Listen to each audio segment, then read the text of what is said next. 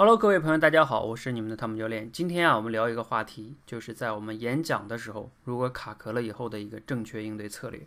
很多朋友啊，之所以恐惧公众演讲，就是在于啊，担心自己万一讲不好，万一卡壳了，哎呀，那可真的是丢人丢大了，甚至呢，想找一个地缝钻进去。我相信很多朋友有这样的经历哈。当然了，我今天谈这个策略呢，不太适合于你在非常非常重要或者是正式的那种场合卡壳了。因为那样的场合呀，最好不要发生卡壳。为什么呢？因为卡壳了之后，很可能啊，都不是丢不丢人的问题了，它是损失非常非常大。就像一个士兵在战场上正正在跟敌人拼刺刀的时候，你说你紧张了，那个代价就不是丢不丢人的问题了，是你可能就是面临的就是死亡的问题。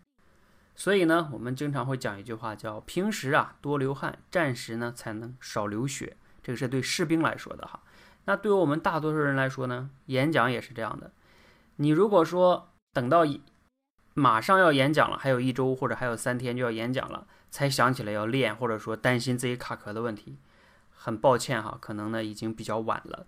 我经常会有遇到一些这样的朋友啊，到这个时候的临时来抱佛脚来找我，问问有没有什么特别快的方法。哎，特别的遗憾的跟他们说，早应该来练哈。所以呢，我今天主要。谈的这个话题的场景呢，是应用于啊，在我们视频直播训练的过程中，大家都知道，我们最近呢在帮助一些学员做视频直播演讲训练，这个啊更接近于真实的环境。好，那我们呢，呃，很多同学呢在我们这个视频直播间里面呢，也经常会遇到这个问题，就是讲着讲着突然间卡了，脑子一片空白，然后完全忘了。那这个时候呢，就体现出一个重要的思维模式的差别。有些同学呢就会觉得，哎呀，好丢人，好丢人！哎呀，我怎么这么差劲呢？我怎么这么笨呢？我前面明明讲的挺好的，但是我为什么又卡住了？我好笨，我练不好，我练不好，我完了完了完了！啊，我以后不练了，不练了。嗯，等等等等，这种各种心理全来了。好，这个呢是很多同学的一个正常的心理反应。但是呢，这样的心理反应，大家自己想一想，对你改善你的这种演讲能力真的有效果吗？或者说有用吗？你这样的一种情绪，或者说否定自己，真的好吗？好，那我给大家分享一下正确的策略是什么呢？第一个，首先让大家要明白哈，你这一次演讲卡壳了，那只是一个单一行为。记得哈，这是单一的行为，你不要因为这个单一的行为就给自己整个人下了一个定义啊，我不行了，我完蛋了，我好笨，我好差劲，等等等等等等。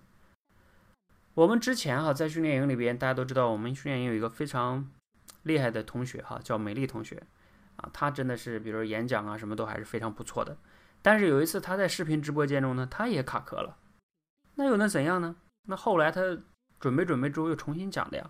包括在前两天，我们多维班的一个同学叫幸福同学，他也卡壳了。当时呢，挺让我震惊的是，因为他是个新学员哈，他就是说，教练，我不好不好意思，我卡住了。就是当时他说的那种状态是非常自信的，那就很好啊，那就调整一下，重新讲呗，又能怎样呢？这就是一个单一行为而已，不要给自己完全的下定义，这是非常非常大的一个需要突破和改变的地方哈。那其次是什么呢？就是你要避免哈，你要觉察自己，不要让你完全陷入到情绪里边无法自拔，而应该去理性分析原因。在我看来啊，人之所以在演讲的时候卡壳的原因在于。第一个是心理素质的问题，就明明前面练得很好，但是呢，由于现场的紧张感，完全一紧张脑子就空白了。那除了心理素质以外呢，还有一个就是什么呢？就是你的能力啊，确实是这个口脑协调能力不够强，你才会紧张，你才会越来越差。那还有一个原因是什么呢？就你讲之前练的不够熟，像那次美丽同学就是讲之前那一次的演讲，他讲之前练的不够熟练而已。好，当我们能分析呀，你看看你这次卡壳的原因是什么？然后呢，就很简单呀，最后就是制定一个明确的行动计划，去改善这种情况，以后不要让它再发生了呗。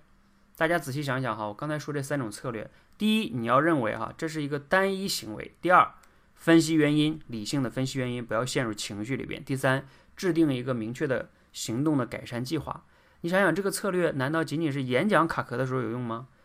你遇到所有的其他的挫折的时候，也一样是可以用到的呀。所以啊，我经常跟我们的一些学员讲，我说你跟我练的不仅仅是口才，而是你的心态呀、思维模式啊等很多个维度的改变。就像我前段时间还讲过一个，上个月讲的，就是演讲的名字就叫“你和我练的不仅仅是口才”。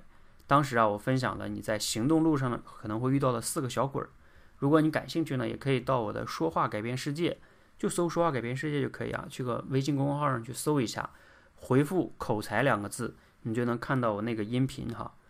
那如果你觉得这期节目呢对你有启发，可以点个赞哈。如果你觉得对朋友也有启发，可以转发给他。谢谢大家，谢谢。